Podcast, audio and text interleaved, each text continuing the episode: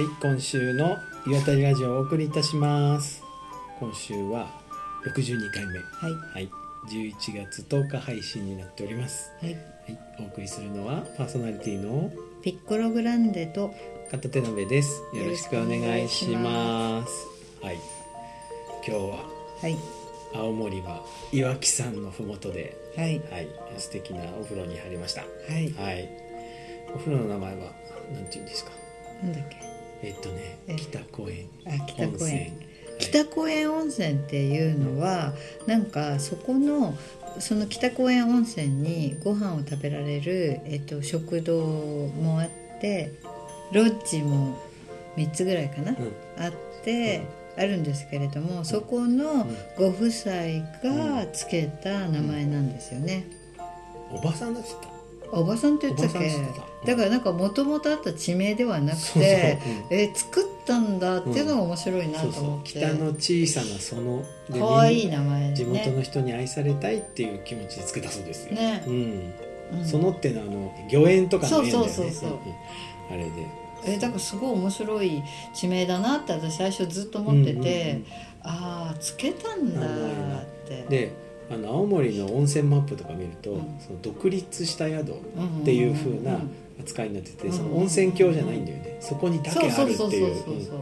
でもすごい名前が轟いてましたよ、うね。うん、いやだからいきなりなんか行くとそこ食事もできるから、ん。食事近くが全部りんご畑に囲まれていて、その我々が行った時はりんごの収穫最盛期うで、んもうそこで働く人たちがお風呂に入りに来たりご飯食べに来たりしてましたよね。なんかね一緒にお風呂入った人によると、うん。こう一風呂浴びてから仕事に行く人もいるんだって。朝から空いてるから。いいね。いいよね。そう。でお昼ご飯を食べに来たりとか。そうそうそう、うん。またそねこの途中で。ねお昼ご飯が美味しい。美味しかったねそうなんですよ。そこをやり始めた、えっとおかみさんとかが昔は、えっと魚の行商、そう40年やってて、うん、だから魚の目利きがすごくいいから焼き魚定食を我々は食べたんですけれども、すっごい美美味しかったたねサバ油乗ってて、なんかねその40年お魚売ってたんだけど、うん。お宿自体はやっぱり岩木山の麓で宿やりたいよねってなんか夫婦で話して15年かけて作ってんだって。ああそこをね、ちょっとずつちょっとずつやってていやそういうのもいい話だなと思って。いやすっごい温泉がねいいんですよ。いいんだよね。何にも別にないうん。普通なんだけれども、でもなかなかあの広さといいでお湯の温度が43度ぐらいあって、うん。熱いお湯で。あれでもちょっと下げてんだって。ねそう言ってたうん。ね、宿の人がちょっとちょっとこう冷たいのを足したりとかして。もう最初こんな熱いお湯入れるかなと思ってでも入ってるうちにあのお湯の熱さにも慣れてくる。でやっぱり青森だから少し外も寒かったりするので、あのくらい暑くないと、うんうん多分湯冷めしちゃうんだなって思う。いいよね。あそこお風呂とご飯セットで行ったら幸せだよね。幸せ。うん。すごい幸せ。あのお風呂のねまあお風呂の普通のこう湯船があるところというか、中はもう当然良くて。うん。で外にね露天風呂の跡があるんですよ。うん。で今はなんか露天風呂はやってないみたいなんだけど出るだけは出られて。うん。でさ出られるっていうから出てみたの。そしたら確かに露天風呂の湯船にお湯は張ってないんだけどいい感じにねこう枯山水の庭みたいになってんの。そこが。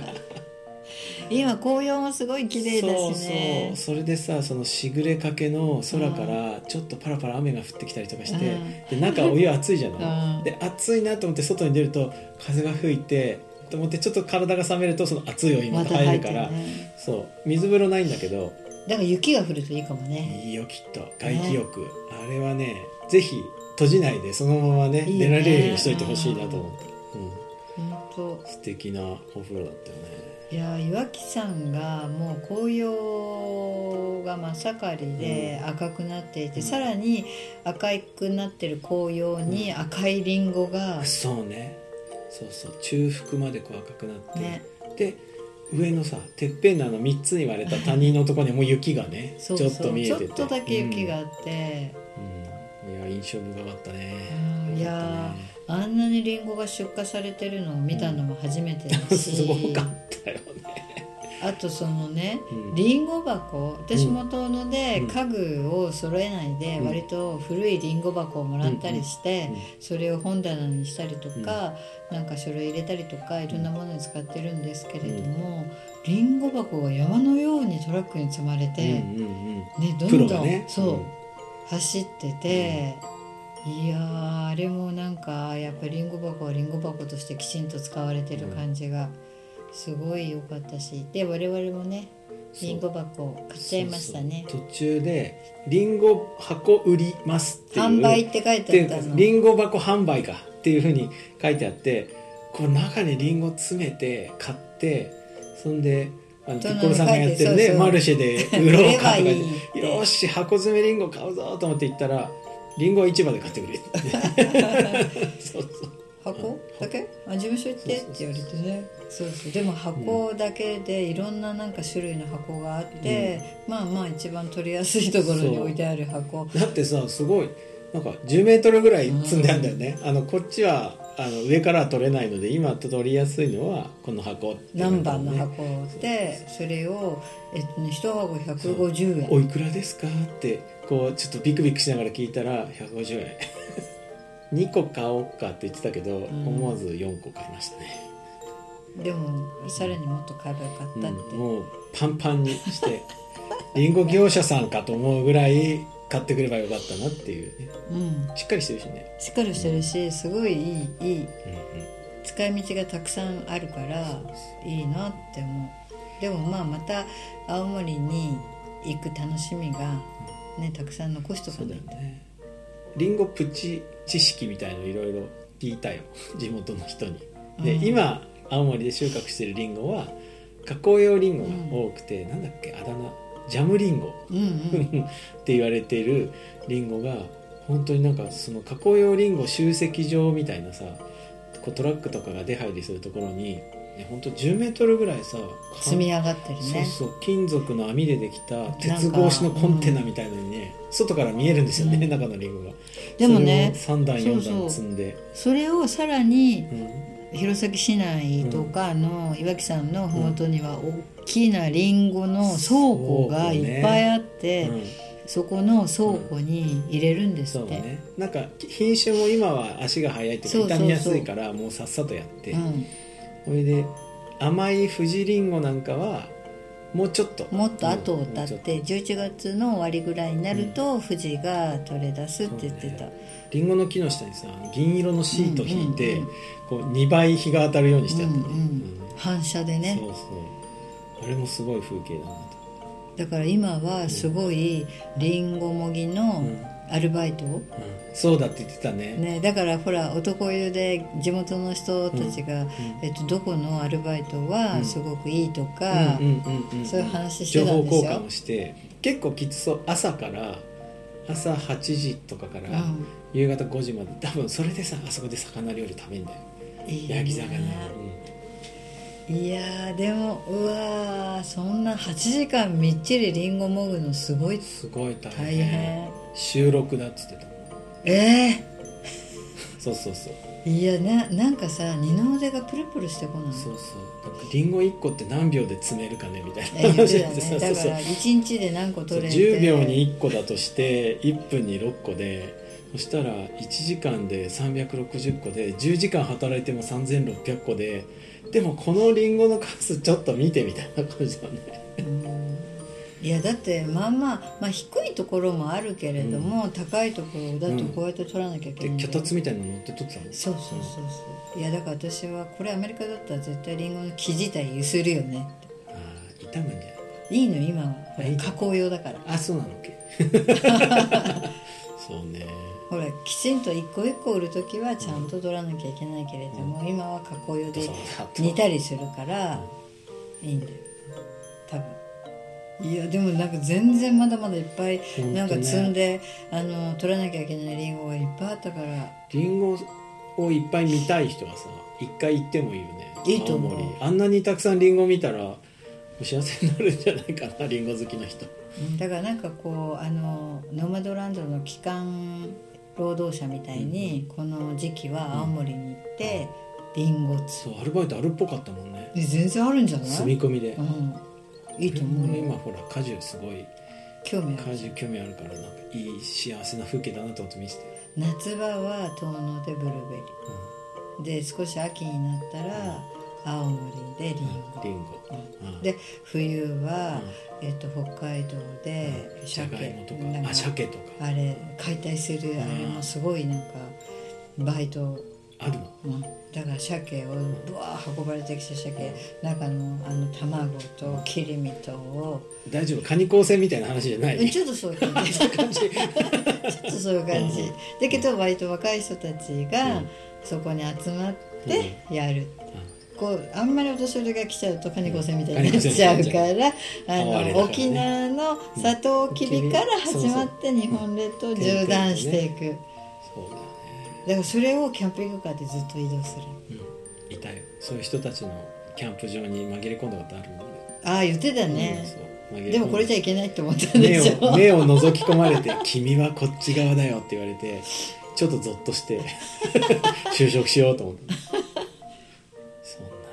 リンゴランドでしたね。本当リンゴランドだった。だから途中でアップルパイも食べてね。食べた。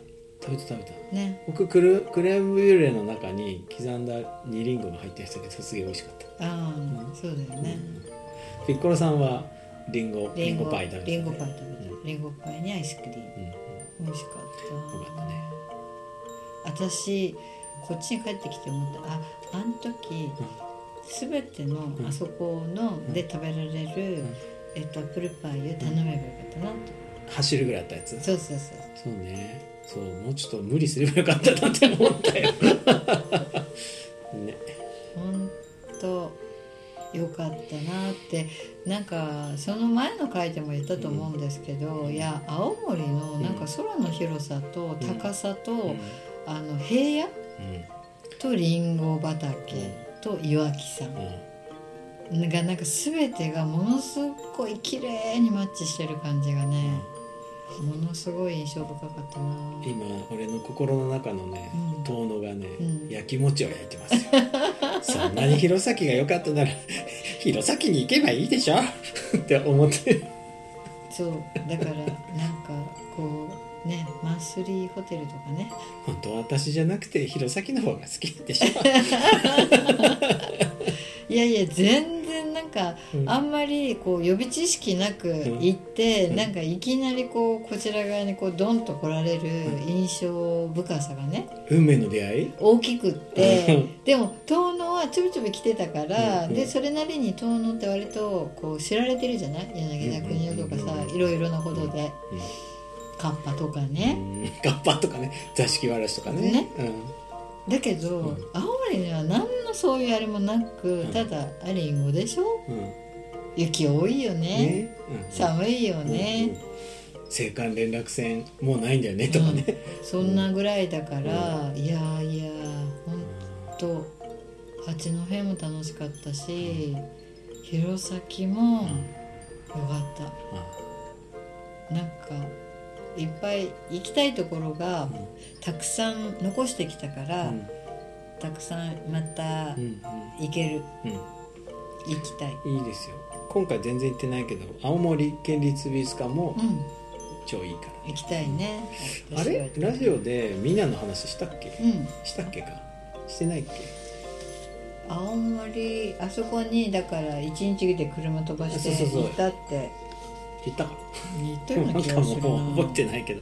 そうそう。青森県立美術館のミナッペルホネン展を、まあ、この間見に行ったんだけどやっぱり美術館の人の服がさめちゃくちゃ可愛くてミナなんだけど。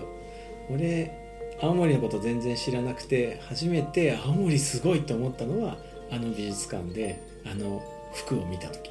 うん。ね。あれ売ってないの？美術館で。売ってた今 今回売ってたわ。それ買えばいいんじでもねおじさんが着てないんだよね。ゃん、うん、いいんじゃない？の別に。いやここの青森の国際芸術センターは、うん、アーティスト・イン・レジデンスがあるわ。じゃあ陶芸家として、ここでね、うん、いいんじゃないですか。でみんなの洋服着て作ってる。あ最高、うん、いいじいいね。